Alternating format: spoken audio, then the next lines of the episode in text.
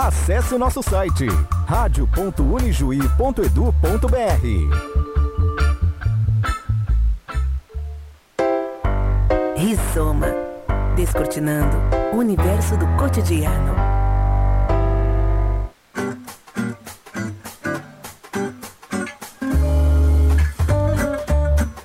Muito bem, estamos começando mais um Rizoma Temático aqui pela Unijuí FM, sempre às quintas-feiras. Tem tema da semana aqui na 106.9 com o apoio de Unimed Noroeste, cuidar de você, esse é o plano. Também Posto do Ganso, precisou de gás, ligue nos fones 33 33 33 82 ou 33 33 20 10.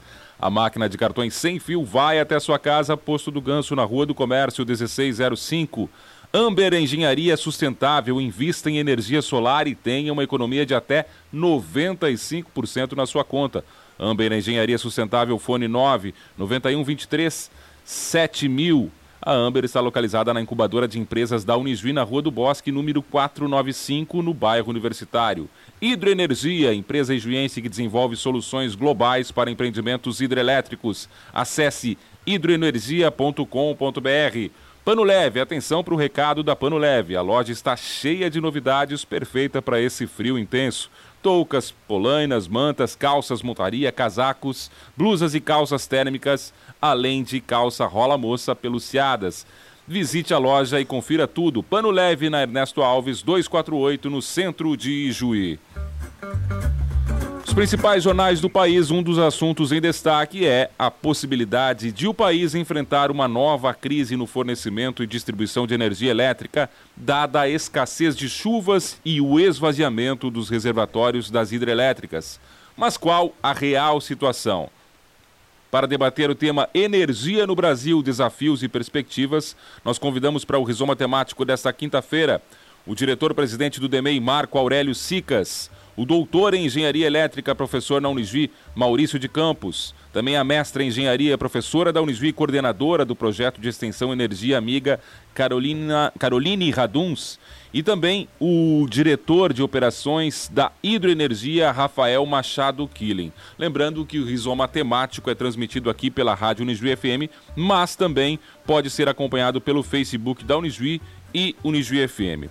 Eu vou aqui começar com o professor da casa e também várias vezes quase sócio aqui do Rizoma, participando de vários temas do professor Maurício, para perguntar, professor, para abrir esse debate aqui, quando falamos em energia elétrica, qual é a situação que temos no Brasil de fato, na sua opinião? Bom dia, seja bem-vindo mais uma vez aqui ao Rizoma. Bom dia, Douglas. Bom dia a todos os ouvintes da Rádio NG FM. Bom dia, Rafael. Bom dia, Marco Aurélio. Bom dia, Caroline. Uh, veja, nós estamos passando pela terceira crise energética desse século já, né? Nós tivemos uma crise em 2001 muito muito forte, né? Depois de 2014, de novo, e estamos de novo uh, nas mesmas condições agora em 2021, né? Não exatamente nas mesmas condições, que o mundo mudou muito desde aquele momento, né? Mas a gente está numa, numa situação bastante complicada do ponto de vista de reservatórios, né? Apesar da nossa matriz energética ter mudado muito de 2001 até hoje. Ou seja, 2001 nós tínhamos algo em torno de 80 e poucos por cento da matriz eh, diretamente relacionada às hidrelétricas, né? Hoje eh, as hidrelétricas correspondem a 63% da nossa matriz. A, a eólica subiu muito, né? Então, o que, que acontece? Nós, nós, nós temos uma realidade diferente, um aumento de consumo exponencial, e ele tende a cada vez ser maior, né?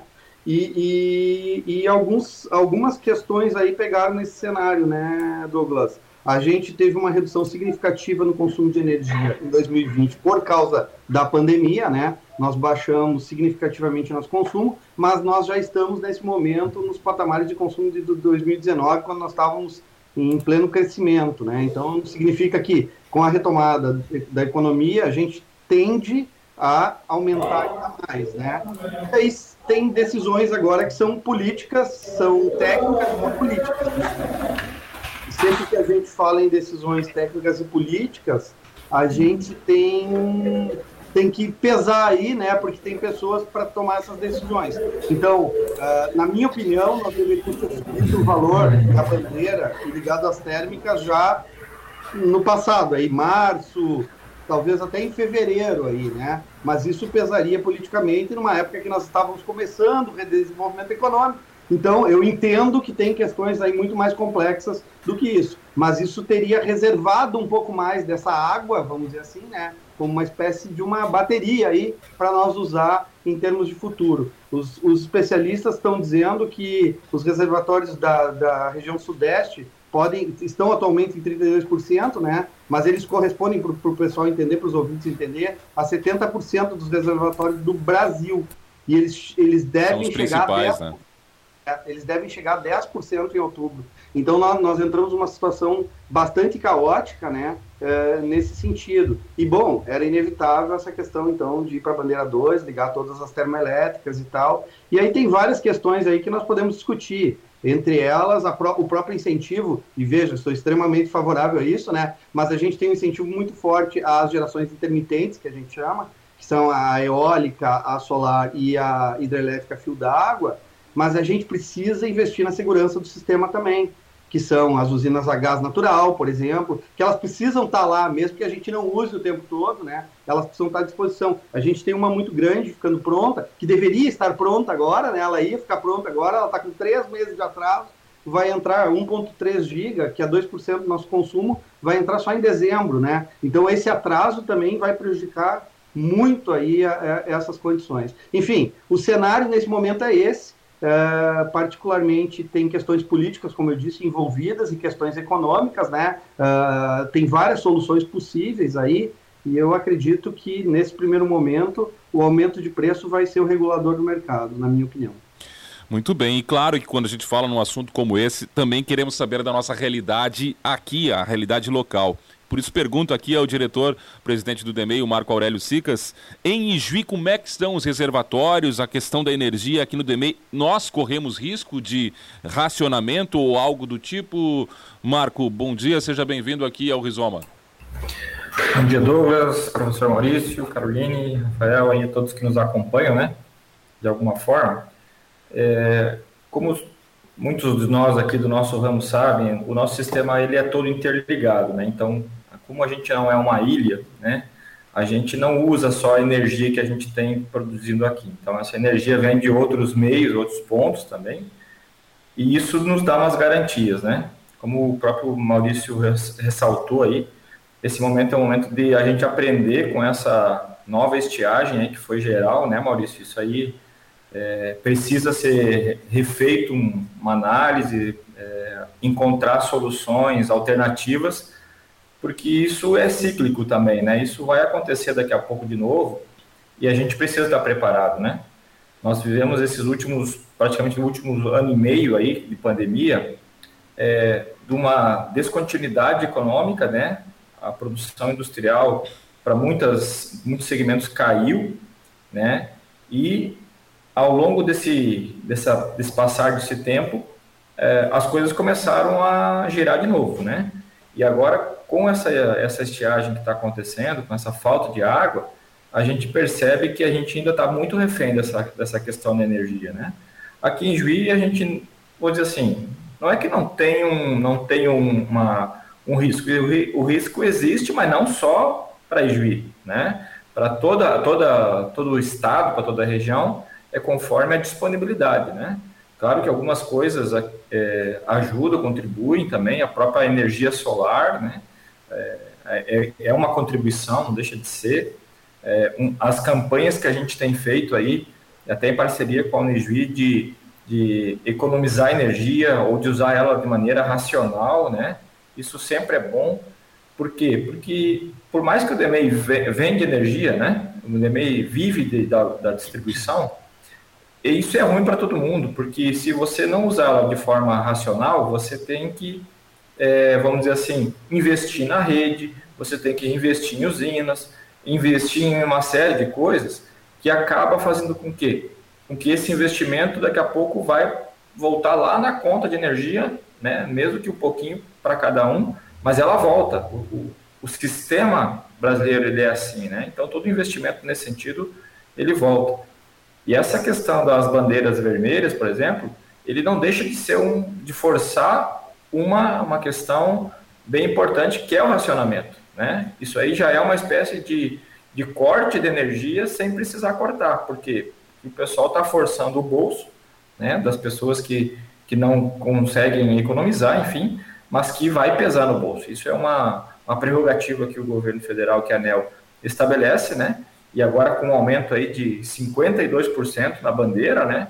Isso vem reforçar ainda mais a necessidade de a gente usar de forma racional. Né? Ainda mais agora que a economia está voltando a produzir, que as indústrias estão começando a, a produzir mais, é, tem que ter uma utilização racional dessa energia. Né? Então, respondendo à pergunta, Douglas, o risco que a gente corre aqui como DMEI, como região aqui, ele é o mesmo para todo mundo. Tá? É, infelizmente, né? Professora Caroline também está conosco eu queria a sua avaliação desse possível apagão, esse risco de apagão ou de racionamento e, e faz com que as pessoas também economizem energia, na sua opinião? Ou essa é uma tarefa realmente difícil, essa conscientização para um uso mais racional de energia? Bom dia, seja bem-vinda também aqui ao Rizoma. Bom dia, Douglas. Bom dia, Rafael, Maurício, Marco e a todos que nos acompanham né, pelas nossas plataformas ou através da rádio. Uh, bom, falar né, de, de, consumo consciente, de redução é algo difícil. Uhum. No nosso dia a dia, uh, nós estamos imersos em, em ambientes e locais repletos de equipamentos eletroeletrônicos que utilizam energia elétrica então, falar de economizar energia, reduzir o consumo, é algo que precisa ser todos os dias, todas as horas, todos os minutos. É algo que precisa se tornar um hábito. E depois, então, que isso se torna um hábito, uh, fazemos de uma forma mais automática. Mas para que isso seja entendido como algo importante, né, a redução, esse processo de conscientização leva um tempo. Precisamos nos desafiar né? E em algumas situações, o incentivo monetário, como por exemplo no final do mês ter aí uma fatura com valor reduzido, é um belo incentivo. Mas em algumas situações é necessário uma resposta mais rápida, né? Há pouco o Marco comentou das, das tarifas, né? E lá em 2001, quando tivemos uma situação que até o Maurício comentou, né? De racionamento, foram estabelecidas sobre taxas uh, de acordo com a quantidade que se consumia ou ainda se não houvesse uma redução no consumo, até mesmo poderiam haver cortes no abastecimento, eram feitas punições né, de três dias, depois se fosse uh, em alguma situação ter um rescindir, então eram feitos cortes de mais dias. Então é, é importante lembrar né, que acima de tudo isso, né, de ter uma redução no valor da fatura, que nós uh, somos pertencentes a uma sociedade e que, como cidadãos, somos responsáveis né, nessas atitudes individuais que uh, impactam no, no, coletivo. Principalmente, principalmente falando né, no consumo de energia. No momento que eu escolho não ter uma atitude consciente e simplesmente adoto um discurso de que, bom, eu tenho condições de pagar a minha fatura no final da energia e no final do mês e, e ponto, ou ainda não faço nenhum movimento para reduzir o consumo neste momento, eu estou sendo extremamente egoísta. Uh, e isso pode interferir no valor de outras questões, de outros produtos. Né? É importante dizer que a indústria é impactada com isso, o fator de serviço. Então, no momento em que o valor de energia aumenta, o custo da indústria aumenta. Isso reflete no custo do medicamento, isto uh, reflete no custo da, do nosso alimento e ou ainda até mesmo no custo da água, né? Lembrando que 7% do, da energia produzida a nível mundial é utilizada para o abastecimento de água e esgotamento sanitário. Então, nós temos um impacto muito maior do que simplesmente numa fatura de energia, que isso é muito mais ampliado. Mas sim, né, é difícil, a gente requer, requer dedicação e no momento em que nós compreendemos essa importância, se torna mais fácil, né? Esse, essa dedicação diária. E ontem mesmo eu me peguei numa situação em que eu estava num ambiente totalmente ensolarado, estava com todo o sistema de iluminação aceso e eu tive a consciência de que naquele momento, então, eu tive a, a, a visualização e eu desliguei. Então, todo mundo passa por isso, não é uma pessoa, não são duas, todo mundo, e nós temos que fazer esse exercício constantemente. E, e aí nós temos aí a, até alguns dados interessantes, né? Que se no Brasil cada, cada pessoa, né, a cada dia, levando em consideração um banho por dia, né? Se nós reduzíssemos um minuto do nosso banho, cada brasileiro reduzisse, uh, nós poderíamos né, desligar uh, Itaipu uh, na sua geração máxima durante 50 minutos por dia. Isso é muito. Então vejam o impacto de um minuto. Eu, Caroline, um minuto. Maurício, Rafael, Douglas, Marco, todos os brasileiros. Então, o que significa isso? Eu conseguir reduzir. Então, é muito importante essa consciência, né? Compreender essa responsabilidade individual, o impacto no global, e isso faz com que nós tenhamos aí uma economia de energia que não é uma tarefa fácil, não, mas precisamos nos desafiar. Com absoluta certeza, professora. Está conosco também aqui o Rafael Machado Killing, que é diretor de operações da Hidroenergia e que justamente trabalha nesse setor. E eu tenho certeza, Rafael, que os avanços na tecnologia também são uma saída para que possamos evitar esses, esses apagões ou riscos de racionamento. É isso mesmo? Estamos avançando tecnologicamente na produção de energia para garantir isso? Bom dia, seja bem-vindo aqui ao Rizoma. Bom dia, bom dia a todos. Douglas, Maurício, Marco, Carolina, ouvintes aí da, da rádio e, e plateia aí do Facebook. É, primeiro, obrigado né, por participar aqui, agradeço o convite, é uma honra participar com essa turma. Aí. É, então, voltando um pouquinho, Douglas, antes de falar tecnologia, é, gostaria de falar um pouco sobre o cenário, né, é, e o que envolve, né, toda essa, essa chamada de crise hídrica então, quando a gente fala em, em, em falta de energia, racionamento, em apagão, a gente tem que sempre pensar que é, tudo está interligado no sentido de planejamento, política e economia. Tá? É, no momento que a gente tem reservatórios hidrelétricas, é, elas são, entender um pouco, os, os reservatórios das grandes hidrelétricas são a base hoje de que mantém o sistema elétrico abastecido no Brasil inteiro, o sistema interligado nacional. E daí, em paralelo, existem as térmicas, né, combustíveis fósseis, gás natural, como o professor falou, as, as, pequenas hidrelétricas, que é o nosso setor, né, e as outras fontes de energias renováveis, solar, eólica, biomassa. Então, a gente consegue é, ter essa, essa gama muito grande aí de, de fontes, né. Mas a, as grandes hidrelétricas ainda são a base né, da, da manutenção do sistema interligado nacional. E, e, a gente tem esses reservatórios distribuídos no Brasil inteiro, tá? norte, sudeste, centro-oeste sul. É. Hoje o grande problema do Brasil, hoje os reservatórios do norte e do sul estão relativamente equalizados, estão, estão controláveis, né, digamos assim. O grande problema é que e é o gargalo hoje são os reservatórios Sudeste e Centro-Oeste, que são praticamente 70% do, né, dos reservatórios uh, do, do, Brasil. E, e esse aí é o maior problema, né, dificuldade. Hoje, na, na crise de 2001, é, eu lembro que, que teve aquele apagão, uh, o Sul não conseguia exportar energia para o Sudeste e o Norte tampouco. Hoje a gente já tem um aumento, uma capacidade de exportar energia do sul para o sudeste e do norte para o sudeste e centro-oeste. É, os investimentos em transmissão no Brasil aumentaram muito, mais de 100, 150% nos últimos 15, 20 anos. Então a gente tem uma, uma capacidade de transmissão de energia muito grande né, para esse sistema interligado, como o Marco comentou, funcionar e a gente não viver numa ilha, né, poder ter essa, essa distribuição de energia. Só que quando falta água nos principais reservatórios do país, é, não tem muito o que fazer, né? Então, é, e por que falta água né, nos reservatórios? E não chovia antes, por que, que só agora está acontecendo isso?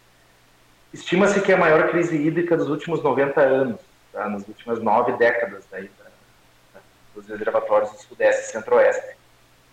Então, é, essa crise hídrica, sem um planejamento, que essa crise hídrica vem se desenhando há pelo menos 10 anos já, sem um planejamento em cima dessa crise hídrica, o, o problema ia acontecer logo na frente, é o que a gente está vendo agora e vai provavelmente sofrer um pouco mais aí na frente.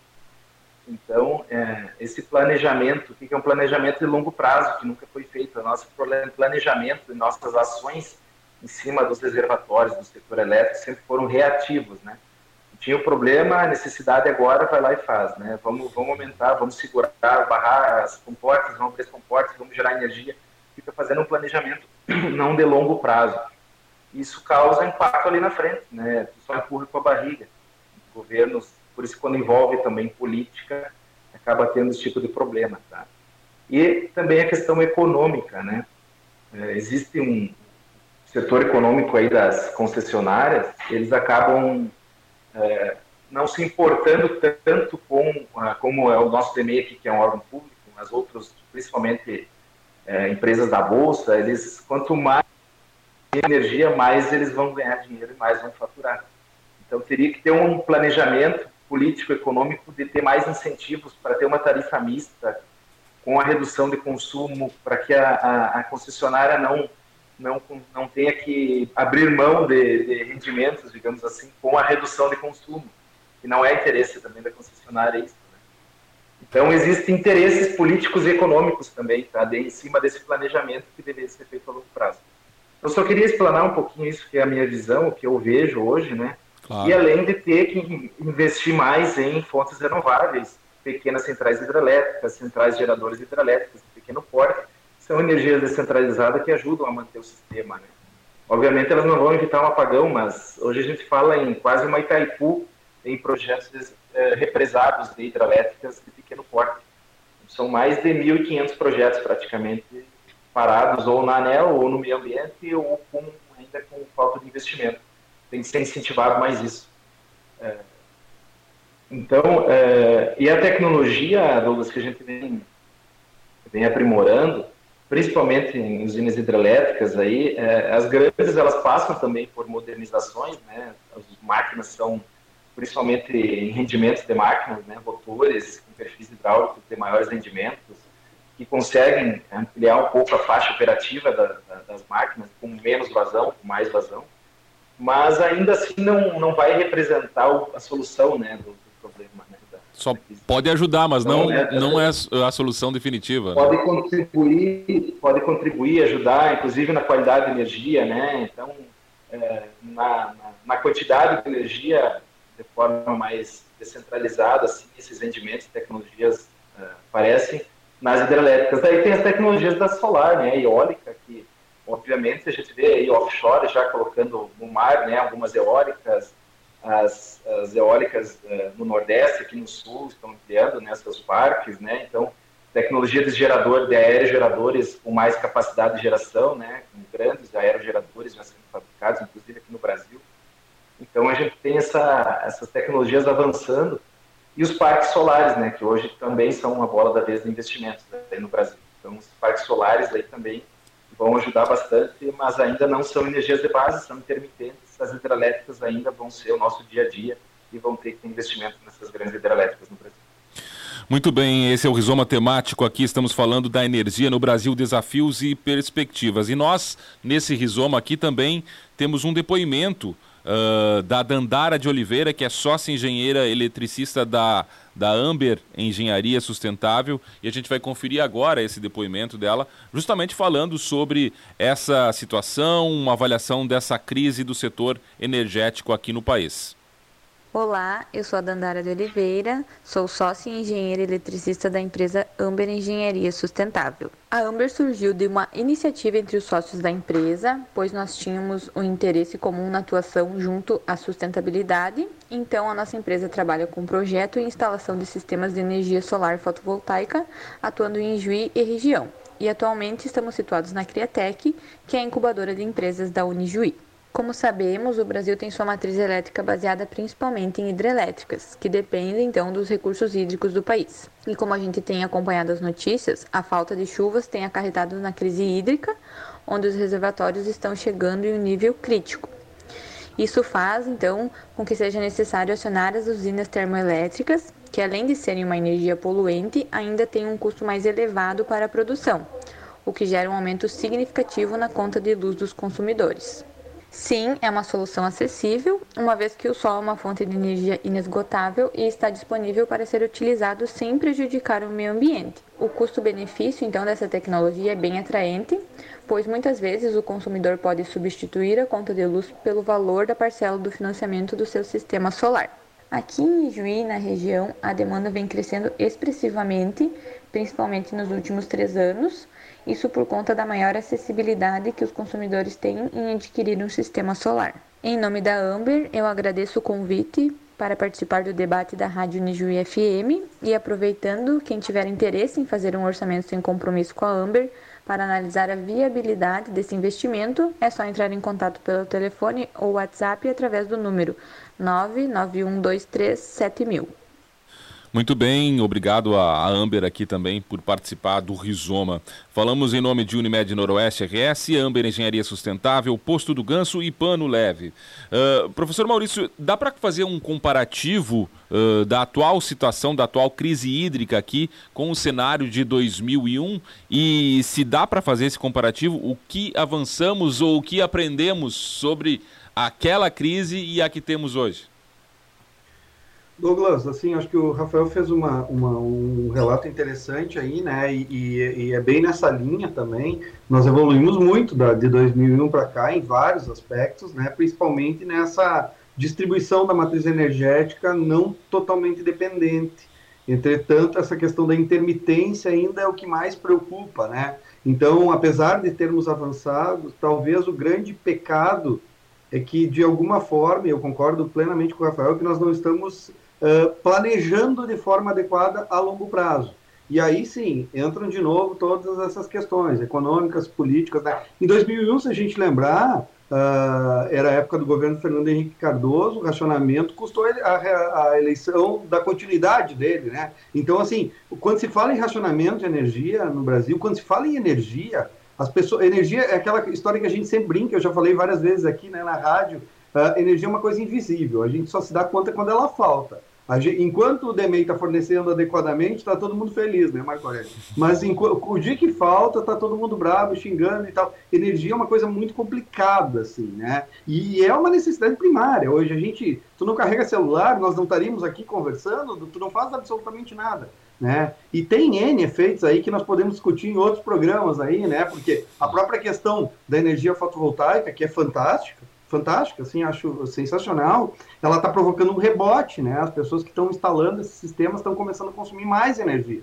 Porque no momento que eles geram, eles têm vantagem com isso e acabam consumindo, e é o que a gente chama de efeito rebote. Então a gente tem estudado, inclusive, isso, em parceria com o DEMEI, aí a gente tem um estudo, professor Moisés, uh, nessa linha. Mas voltando ao tema aqui, eu acho que particularmente assim, ó, nós estamos numa condição melhor, Entretanto, nós precisamos tomar decisões rápidas, né? Uma delas foi a, a questão da bandeira. Então, fomos para a bandeira 2, com uma elevação aí, como o Marco Aurélio colocou, de 50 e poucos por cento de, de aumento, e a tendência nos próximos meses é aumentar mais, né? A tendência é chegar a 100% de aumento da bandeira, uh, se necessário, para evitar o racionamento. Como eu disse, tem uma eleição em 2022, ninguém vai querer o ônus político nesse momento de fazer um racionamento. Então, o primeiro controle é esse é, que não deixa de ser um racionamento também, mas é indireto, né? No sentido de que, que o Marco Aurélio colocava, pesar no bolso. Pesa bastante no bolso para que a pessoa in, uh, conscientemente, na verdade não é nem inconscientemente, é conscientemente, passe a, a, tomar as ações que a Caroline colocava ali, né? Tu começar a economizar mais. Uh, tem o, o, próprio mercado de energia, o PLD, né, que, que é o preço da energia livre, a tendência é ir para o topo agora, total, e ficar no topo, e, e aí também existem ferramentas ali que o governo pode usar, por exemplo, obrigar as concessionárias a comprar um percentual maior de energia disponível instantânea, ou seja, comprar energia num preço muito maior. Né? E 5, 7, 10% da energia tem que ser comprada na hora e não no leilão a longo prazo. Isso o Marco Aurélio pode até falar, mas é, é, é algo que, que encareceria ainda mais as, a, a, a, o custo de energia, né? E a longo prazo nós vamos pagar toda essa conta, né? Isso vai ser repassado diretamente para as nossas tarifas de energia e nós vamos pagar esse preço. Então, particularmente, eu acho que sempre é tempo de aprender, né? A gente convive nesse meio, a gente precisa começar a olhar o Brasil a longo prazo, não para políticas de governo, nós precisamos pensar em políticas de Estado, principalmente no planejamento energético. E sim, pensar na segurança do sistema. E só aproveitando fazer um, um, uma propaganda aqui, né, nós temos um projeto com o DEMEI, que é um projeto bem interessante, que é do GAIC, curso de engenharia elétrica da Unijuí, com o DEMEI de eficiência energética, que tem um canal no YouTube, Eficientização, e no Facebook, tem dicas de economia de energia, e nós vamos lançar agora para a gurizada, para a moçada, para as crianças, um jogo de celular agora em, em agosto, né, uh, eh, para ajudar, né, nessa questão da cultura que a Caroline colocava, de eficiência energética e tal. Então, é, é onde a gente pode atuar nesse momento, conscientizar as pessoas, né? E, bom, o problema está posto, nós estamos com os reservatórios em baixa, nos resta rezar, fazer essas ações que. rezar para chover, literalmente, né? Uh, uh, fazer essas ações, mas o histórico de chuva mostra que a tendência de melhora é só em dezembro, né?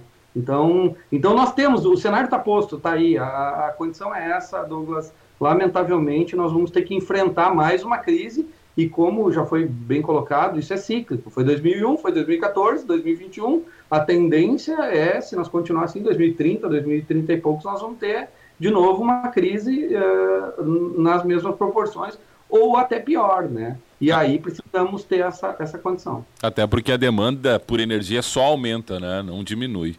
Uh, até se... 2030, Douglas, só um dado, um último dado, a ONU prevê um aumento de, de consumo de energia no mundo de 50% nos próximos nove anos. É, é, é, é, questão de planejamento. Uh, Marco, é possível a gente não falar, claro, desse aumento e que também tem um custo político, né? O aumento da energia elétrica também tem um custo político no momento, especialmente que vivemos, que a, a pandemia fez toda essa, essa crise econômica também se aprofundar. Uh, é só a, a tendência é ter mais aumento e também é só pela questão de racionamento de energia dessa crise hídrica ou tem algum outro elemento que também vai fazer essa energia elétrica ficar mais cara para a gente? Na verdade, Douglas, é, essa questão das bandeiras, para deixar até claro para todo mundo, isso é uma questão é, que o DMEI ele é apenas o agente arrecadador, né? Ele não fica com nada dessa, desse desses valores, vamos dizer assim, e tudo é repassado ao governo federal, tudo é repassado, vamos dizer assim, né? O que a gente está tratando agora, nesses dias, inclusive a gente teve uma reunião ontem com o, com o, diretor da ANEL, o seu Elvio, é, que nós estamos tratando da, do reajuste tarifário do DMEI, né, que acontece anualmente no mês de julho, mais precisamente agora no dia 22, é, deve sair o índice de reajuste do, da tarifa do DEMEI, né? Independente de bandeira. Bandeira é uma coisa e o reajuste é outra questão, né? Então, a gente, nesses dias aqui, a gente estava reunido ontem, a gente estava reunido hoje de manhã, a gente já faz um, mais de mês que está trabalhando nessa questão, né, para colocar é, valores, ajustes aí, porque a gente sabe que isso pesa não só no bolso do, da residência, mas pesa no comércio, pesa, como a Carolina falou, na, na geração de, de produtos. E, e, então, tem um efeito cascata, a gente sabe disso. A ANEL está preocupada com isso, porque é, existe uma chamada também conta Covid, que, né, que todos vão acabar pagando isso aí de alguma forma. E a ANEL está muito preocupada com esses índices, porque se fosse fazer um, um reajuste baseado em todos esses benefícios aí, ou enfim, é, né, que foi, foi concedido, esses índices de reajuste estariam muito elevados. Né? Então, é, de uma certa forma, junto com a ANEL, a gente está tentando chegar num, num, índice que fique é, tanto a contento né, da concessionária, da distribuidora, ou do EMEI, vamos dizer assim, né, é, quanto dos consumidores. Né? Veja você que muitos dos nossos contratos é, eram feitos por, por reajuste do IGPM. O IGPM foi para a estratosfera com 35% de, né, de acumulado, e, e, a gente está tentando fazer com que é, esses índices a gente consiga renegociar né, por valores bem menores, IPCA, enfim, está propondo, né? Mas a gente sabe que essas empresas que são fornecedoras para o DMEI também, é, elas também estão sofrendo com alguma coisa. Então a gente está tentando, dentro de um, um, cenário assim, de várias é, questões, ajustar para todo mundo, porque isso pesa, não adianta, isso, isso vem, a conta vem. Então a gente está agora nesses dias, é, até a próxima semana, aí no dia 22, que é quinta-feira da semana que vem, a gente vai ter fechado o índice, né, é, de, que qual, de quanto vai ser o reajuste do DMEI para esse próximo ano. Né? Então, é, estamos fazendo o possível para que fique dentro da, do, do, do, normal, vamos dizer assim, mas que atenda nossos lados aqui também. Para não, não nos assustar tanto, né, Marco? Exatamente, né? A gente quer colocar, não vou dizer assim, justiça no negócio, né? Mas a gente, é, a, a, nossa palavra perante a ANEL ontem foi de contribuir, porque a ANEL, a ANEL sabe, né? É, que existem muitos subsídios, inclusive, que a, que a energia paga, e que e todo o impacto, como o, o professor Maurício falou, é, não se faz nada sem energia, não se produz nada sem energia, né? Então, conforme vai o nosso aumento, vai o aumento na, na produção, é, seja do pão, seja lá da, da, né, de qualquer coisa, ele interfere, certamente ele interfere. Então a gente tem que estar nesse momento agora sendo coerente, sendo medido. Existe um cálculo técnico, tá, gente? Isso deixar bem claro para todo mundo. Não é o DMEI que determina a, o aumento da energia, mas a gente, junto com a ANEL, está tentando ver qual a melhor é, possibilidade de, de o impacto ser é, minimizado, vamos dizer assim, nesse momento. Né? Tomara que consigam. Uh, professora Carolina, a gente sabe que uh, as questões uh, de, de hidroenergia têm a ver com o meio ambiente, mas também tem a ver com, com a conscientização né, da população. Há uma crescente nessa conscientização. Vamos comparar de novo aqui 2001 com 2021. Nós aprendemos, estamos consumindo mais adequadamente a energia ou nada mudou ainda ou piorou em, relação àquele período, professora? Bom, então é, é algo assim uh, cíclico, né? Conforme já foi comentado, e é importante sempre trazer novamente, né? Lembrar a comunidade, a sociedade. Uh, em algumas situações nós nos acab acabamos por esquecer. Então, quando a crise ela não existe, nós uh, agimos de uma forma uh, quando ela está presente ou quando existe né, uma comunicação maior sobre ela, se fala mais, então se tem aí uma consciência maior, né, se busca isso. Então, o que nós precisamos é a constância nesses trabalhos, nesses projetos, nessas divulgações. Então, temos sim né, inúmeras ações nesse sentido. E uh, é importante também frisar né, que algumas das ações elas acabam impactando mais do que as outras. Então, nesse momento, nós temos que focar nisso. É, entendemos que agora sim precisamos. E, como exemplo, né, em nossas residências, é, que é um lugar que agora, depois né, do, do início da, da pandemia, nós estamos mais tempo. Então, nesses locais aí, alguns sistemas, eles têm uma contribuição maior na fatura no final do mês, como são os, os materiais, os sistemas que aquecem água, como chuveiro, uh, fornos, é, as torneiras elétricas. É, Estima-se que esses equipamentos, né, o chuveiro especificamente, especificamente ele representa 25% do, do valor né, do, da nossa, do nosso consumo. Então, se nós falarmos em reduzir 50% uh, do tempo do banho, nós vamos falar numa redução de consumo do, no fator, no, na fatura no final do mês de mais de 10%, né? Então, é, não é algo que precisa ser só nesse momento, é sempre, mas o indicativo agora é sim, né, estar fazendo esse movimento, uh, iniciando por esses equipamentos aí que mais se destacam, e também temos outros, questões de equipamentos mais antigos, em algumas situações, sempre precisamos rever, é, a questão das geladeiras, os freezer, borracha, né, desses equipamentos precisam estar muito bem uh, uh, em funcionamento, né?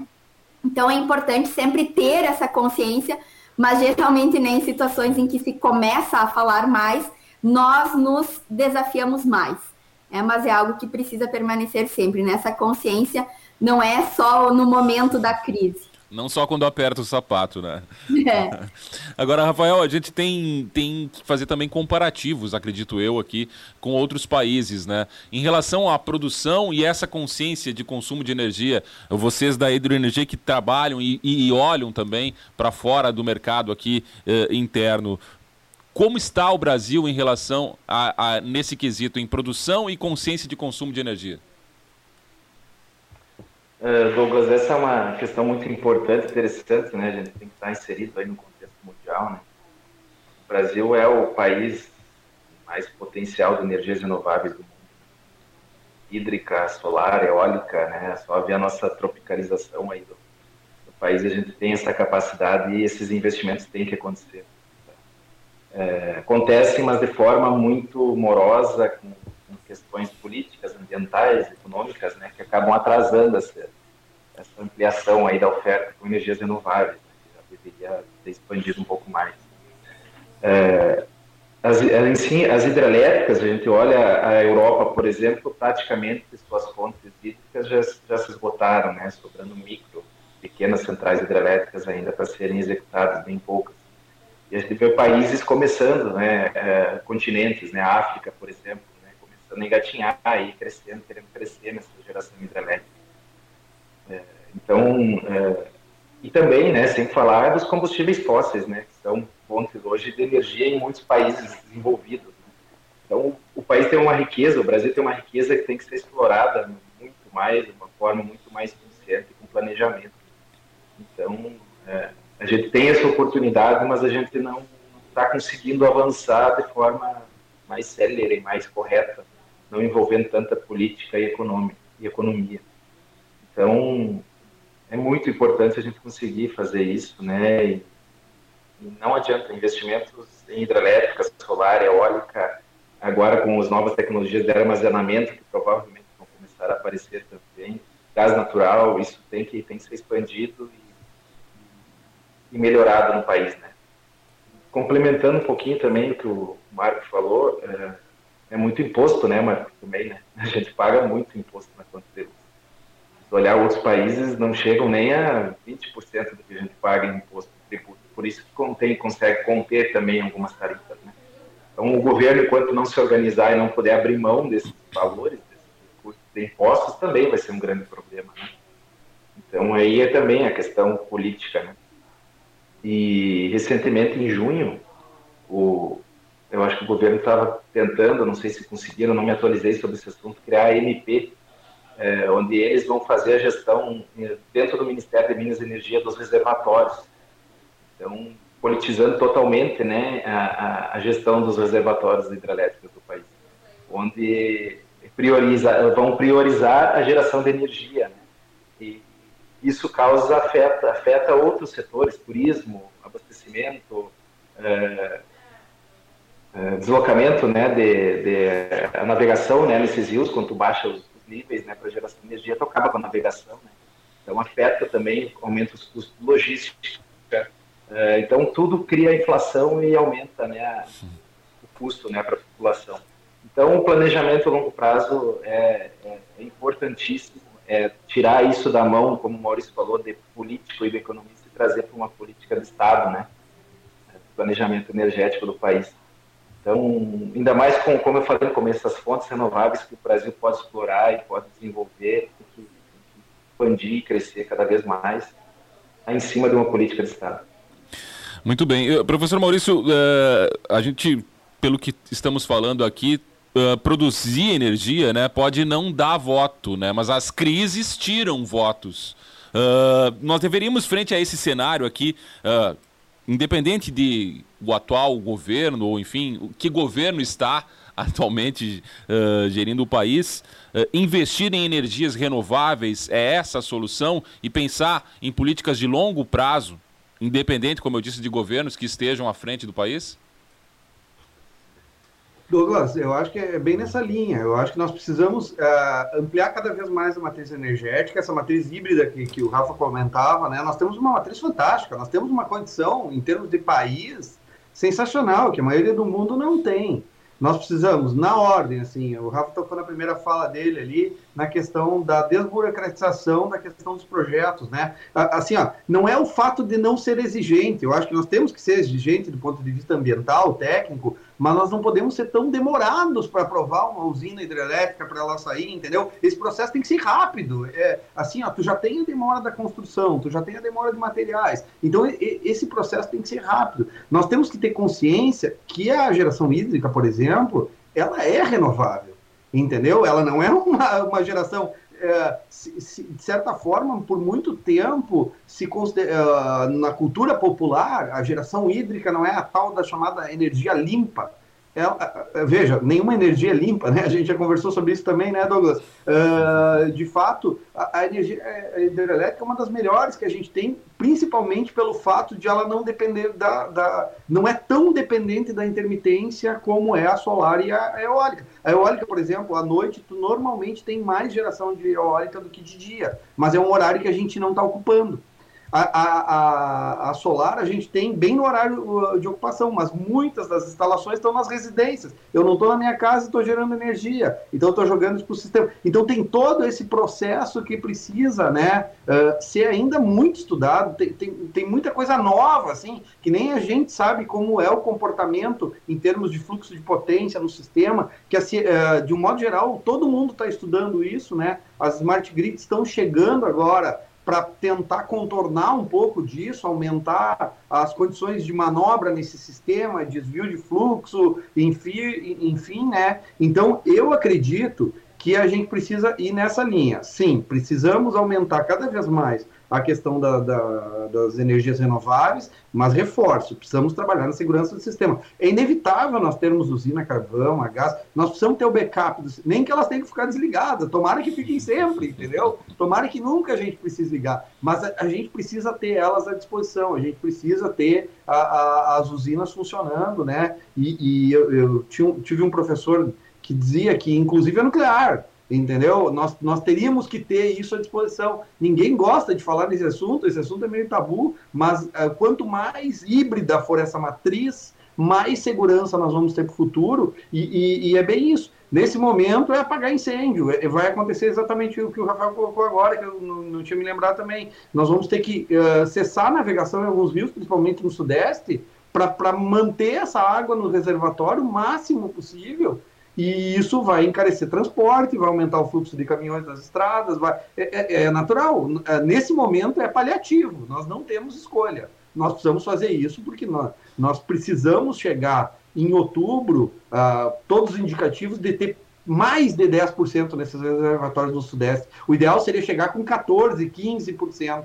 Para isso, nós vamos ter que ter medidas extremamente duras agora para garantir, porque não existe garantia nenhuma, né? Inclusive aqui no sul, nós estamos com baixa média de, de, de, de chuva, né? A nossa chuva está em 23% da média normal desse período, então a tendência aos nossos reservatórios agora baixar muito aqui se, essa, se continuar essa tendência. E, e, essa, essa melhora pode começar em dezembro. Como isso vem do histórico, né? Como vem de um passado, nós não vamos resolver isso com um, um ano de chuva. Isso vai levar anos para recompor o patamar máximo dessas, dessas represas e tal, e daí voltamos à questão do planejamento. Então, para mim é tudo isso. Para mim, tudo isso tem que ser colocado. Nós precisamos deixar a política de lado, nós precisamos tomar as melhores decisões. O Brasil tem muita gente boa tecnicamente. Nós precisamos tratar isso de forma assim prioritária nesse momento, né? Prioritária e, e, e, fatalmente eu não vejo outra forma uh, sem manter o preço alto mesmo. Infelizmente é o que a Caroline colocou ali, a cultura da, da, da economia ela acontece muito por ações pontuais. Eu lembro lá em 2012 nós tivemos um projeto com o DEMEI, nós conseguimos baixar significativamente o consumo de energia em Juí.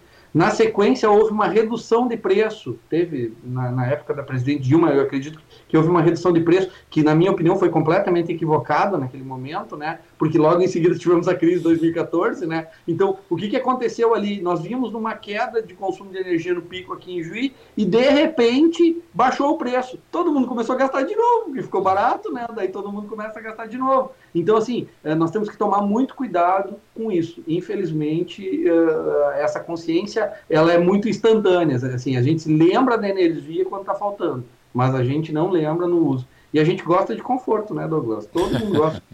É, e, e, e, aprende só na dor, né, professor? Infelizmente. uh, o, o, o, governo federal, Marco, tem dito que tem investido, se preparado para que o sistema elétrico no país não entre em colapso.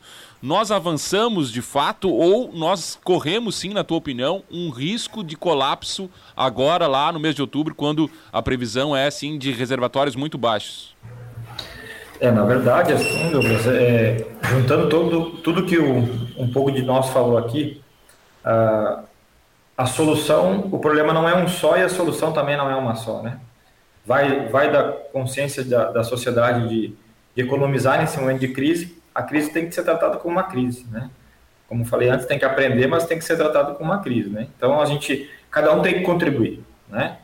É, a gente sabe que isso ainda vai se agravar. Se, se o cenário não mudar, é, e isso demora, né? É, porém, a decisão é sempre política. Tecnicamente, como o professor Maurício falou, tecnicamente o Brasil é muito bem servido de profissionais, de pessoas que conhecem, de, que sabem dessa, dessa realidade, que já sabiam lá atrás que isso ia acontecer, né? Como a gente está falando aqui hoje, que daqui no próximo ciclo, aí, quando, não sei quando vai acontecer, mas vai, a gente tem que estar tá preparado, né? E aí você passa por uma decisão política, é, é complicado, porque aí tem outros interesses que não técnicos, vamos dizer assim, né? como o, o próprio, próprio Rafael falou, é, a gente costuma dizer naquela conta de, de policheiro, de padeiro, né? Numa conta de 100 reais, por exemplo, que a gente paga, vamos dizer assim, 17 ficam para a distribuidora. O resto é imposto, o resto é energia comprada. Então, é, é muito grande o envolvimento de várias coisas para né, poder ter uma solução. Na questão do preço também não é diferente, né? Então, o que a gente espera realmente, assim, é que, como crise, se tenha uma solução como crise, para agora. Né? O que fazer? Algumas coisas já estão sendo feitas. A bandeira tarifária já foi aumentada em 52%, com perspectiva de aumentar mais ainda. Né? O, o percentual... Que é um remédio amargo, né, Marco? E, e, uma preocupação aqui, desculpe te interromper, é que uh, com, a, acaba tendo a questão política no meio, é uma medida impopular, né? E no momento que às vezes o presidente pode querer buscar um apoio popular, ele pode esquecer essa parte técnica e, na tua opinião, uh, numa medida popular, evitar esse aumento? Eu creio que não. Ele, ele já foi evitado porque, por exemplo, o aumento da bandeira tarifária é para ser de 111%, se eu não estou enganado, tá? E ele ficou em 52%, num primeiro momento. Né? Isso pode vir a, a voltar naquele patamar. E se tudo é, continuar sendo feito da mesma forma, né, a tendência é essa. Né? Então, é a forma de racionamento, sem ter que desligar. Né? A gente sabe que tem o procedimento de desligamento, né? isso a gente vai ter que ficar monitorando, existe todo um, um, um sistema que é desligado quando de uma emergência ou quando até de uma falta aí de, de, de, né, de equilíbrio, vamos dizer assim, entre consumo e geração. Né? Isso existe.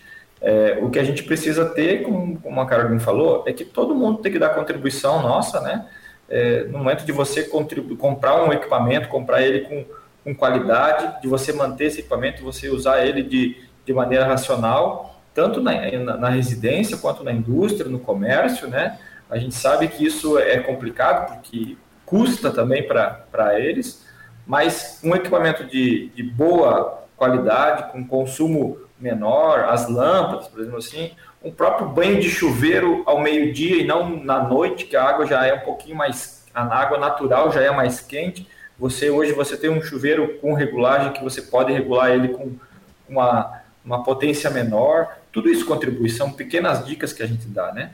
Mas pensando no macro aí, Douglas, a gente está realmente preocupado, porque a gente sabe ainda que a gente está é, descendo, né? Tem possibilidades de é, ainda outras fontes entrarem, né, elas vão ter que acabar entrando, só que elas são mais caras. Né? Então, de uma certa forma, não chegamos no limite ainda de pagar o mais caro, vamos dizer assim, mas isso ainda vai acontecer. Né? Tem, tem outras geradoras aí que, que naturalmente, por, pela natureza delas, ela, elas geram a mesma energia, só que por um preço muito maior. Né? Então, a gente está preocupado, sim. Existe, assim, essa esse movimento para que, é, como o Maurício falou, alguma coisa diferente tem que acontecer para nós ter um resultado diferente. Né? A nossa matriz energética ela precisa ser melhor estudada, precisa ser melhor é, gerida, vamos dizer assim, né? Porque realmente assim, como a nossa energia solar, por exemplo, ela gera durante o dia mas eu tenho certeza que as, as hidrelétricas, em nenhum momento, elas tiram o pé lá da, da, da geração, porque elas também têm contratos, elas também querem ganhar, mas e quem que está vendo isso? Né? A gente sabe que a energia solar está crescendo muito, e ela pode contribuir, ela pode ser uma saída, uma delas. Mas, pelo outro lado, você diminui de repente a, a vazão das hidrelétricas, você consegue segurar a água para ela fazer a compensação à noite. Não sei, não sei se isso é uma solução, mas pode. Né? A gente tem que pensar diferente, a gente tem que pensar um pouco fora da caixa e, e para poder achar uma alternativa diferente. Né? Muito bem, a gente está chegando aqui ao final aqui do programa e eu quero perguntar à, à Caroline e também ao Rafael se é a saída para evitar futuras crises, é sim essa diversificação de matriz energética no país e, e sair só da questão da, da energia hídrica. Na opinião de vocês, essa é a melhor saída para evitarmos futuras crises depois de passarmos por essa que parece ser inevitável, professora Caroline? Sim, né? Como a gente já vem falando, né, durante toda. Todos os colegas aqui já comentaram. É, ser autossuficiente é importante, traz segurança. Uh, nós também atraímos investimentos de, de indústrias internacionais, e, mas também é importante né, manter essa relação com outros países. Então, ao mesmo tempo que nós investimos, é, garantimos né, essa diversidade, é interessante manter essa interconexão, essa relação com outros países. Eu trago aqui um exemplo dos Estados Unidos, que ele é um dos países assim que mais uh, tem autossuficiência, se garante em relação ao abastecimento energético. Uh, mas durante nós tivemos o furacão Katrina, ele não conseguiu utilizar aquele petróleo que ele tinha armazenado para essas situações e ele teve que fazer a importação. Então, ao mesmo tempo que sim, é importante nós temos essa diversidade interna, nós também temos que pensar uh, de forma internacional, e aí, claro, N fatores né, estão presentes. Uh, essa questão dessa política maior, ela é importante, sim. E, e é então interessante aproveitar isso que nós temos e também manter essa relação uh, com outros países, né? Então, eu amplio ainda mais, além de aproveitar essa questão que nós temos, garantir que tenhamos aí uma interconexão energética, que a gente pense, né, assim como todos já comentaram, né, dessa relação e desse planejamento. E, mas também é importante, né, frisar que uh, esses sistemas eles são, uh, então, atendem a nossa demanda, essa diversidade atende a demanda, mas uh, que todos eles, de alguma forma, impactam o meio ambiente e as questões sociais. Então, investir em sistemas que são ditos mais limpos, uh, aquilo que o Maurício comentou antes do renovável, sim, é importante, mas eu ainda entendo que o princípio está uh, na consciência e na condução de cada um, de cada um que pertence a essa sociedade.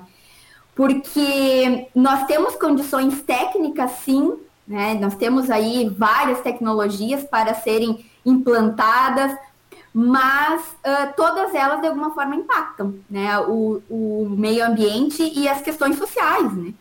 Então, é importante frisar que a diversidade é importante, que essa interconexão com outros países também é importante, mas entendo que sempre isso vai acabar em algum momento sofrendo algum impacto, né? Podemos ter alguma situação que não pode dar certo, como não deu lá no caso dos Estados Unidos no, no furacão Katrina. Então, foi todo abaixo aquele planejamento. Então, mesmo nós, tem, nós temos a capacidade de fazer o planejamento, de minimizar os riscos, nem sempre nós temos o controle de tudo. Então é importante deixar também uh, claro né, essa questão. Então, essa seria uma das, né, das considerações. Muito bem, Rafael, por onde passam as soluções para a gente resolver esse complexo emaranhado né, de problemas que envolvem, uh, ou de assuntos que envolvem a questão da produção de energia, na tua opinião? Primeiro é, lugar é deixarmos de usar o setor elétrico para fazer política e ganhar voto. Também deixar, deixar de, de, de, utilizar o setor elétrico né, para visando somente bens econômicos. né, vantagens econômicas. Né? Se a gente conseguir unir esses dois com planejamento, né, onde, por exemplo, como o Marco falou, reservatórios que poderiam, em certo momento, estarem parados, as termoelétricas funcionando em determinada época do ano, em determinados períodos curtos, né? Onde tu não teria agora essa, esse problema de ter que levar aí 100% numa tarifa, por exemplo. Né? Então, fazer um planejamento de longo prazo é isso, é a gente ter uma visão é, do crescimento do país, né? E investir muito forte nessas energias renováveis e num planejamento, numa organização dessa matriz, dessa matriz energética aí. Então, é, é, é importante a, a, redução, né, o consumo consciente, é importantíssimo, né, tem que ser, o governo tem que bater mais nessa tecla, tem que trazer mais isso à tona, né, e, mas a vontade política de não querer fazer política com, com o setor elétrico é, é muito importante também. Então existe a crise hídrica, óbvio, né? A gente não tem chuvas, mas a gente tem que estar preparado para isso, né? Não, não pode, a gente não pode ficar suscetível a simplesmente São Pedro dizer se vai mandar água ou não, né? A gente não pode é, é, ter esse tipo de trabalho, né? Então tem que ter primeiro vontade política de querer fazer fazer as coisas certas no tempo certo e planejar isso a longo prazo. Para mim a base de tudo é isso, né? E trabalhar a conscientização, né?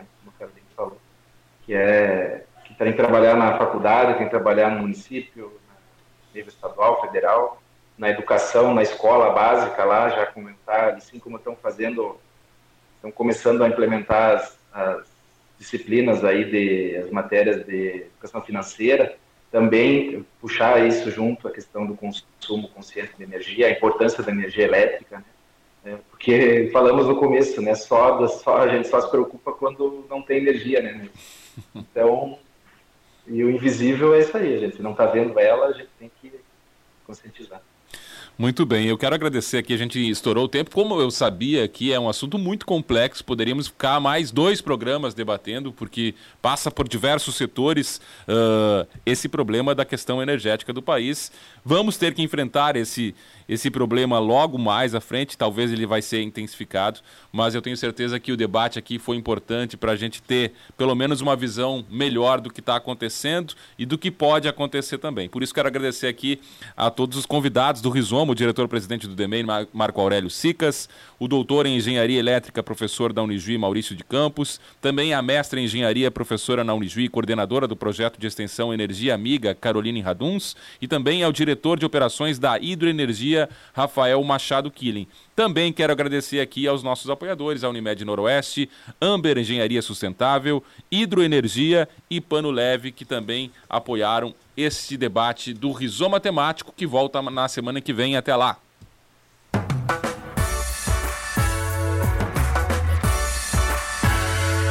Rizoma